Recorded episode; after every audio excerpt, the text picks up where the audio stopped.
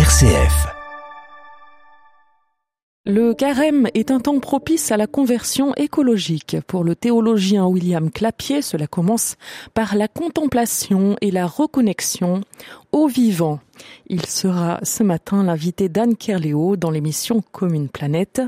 Et voici pour vous un petit extrait. J'ai la conviction, et surtout en lisant les textes du pape François, qu'une des clés majeures de la conversion écologique, expression de Jean-Paul II initialement, c'est de retrouver le lien avec la création non humaine, toute la création dont nous sommes partis. Je cite, cette conversion implique la conscience amoureuse de ne pas être déconnecté des autres créatures, de former avec les autres êtres de l'univers une belle communion universelle.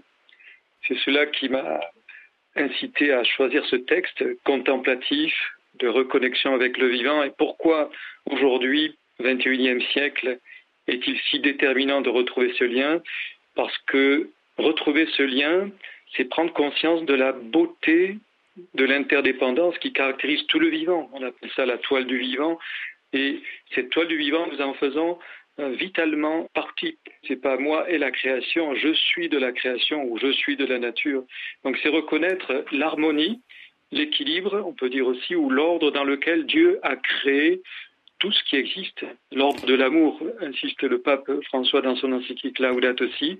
L'amour de Dieu, c'est la raison fondamentale de toute la création et, et c'est là vraiment que s'origine la source de l'émerveillement de ce vivant, cet amour qui est vraiment la force du lien et c'est cet amour qui rend les êtres interdépendants. Et donc reconnaître cet amour, c'est percevoir ce rayonnement à travers toute créature. Euh, pape François n'hésite pas à dire que toute créature est caresse de Dieu Un extrait de l'émission Commune Planète, invité d'Anne Kerléo, le théologien William Clapier. L'intégralité de cette émission sera diffusée ce matin à 10h03, autrement dit juste après le flash.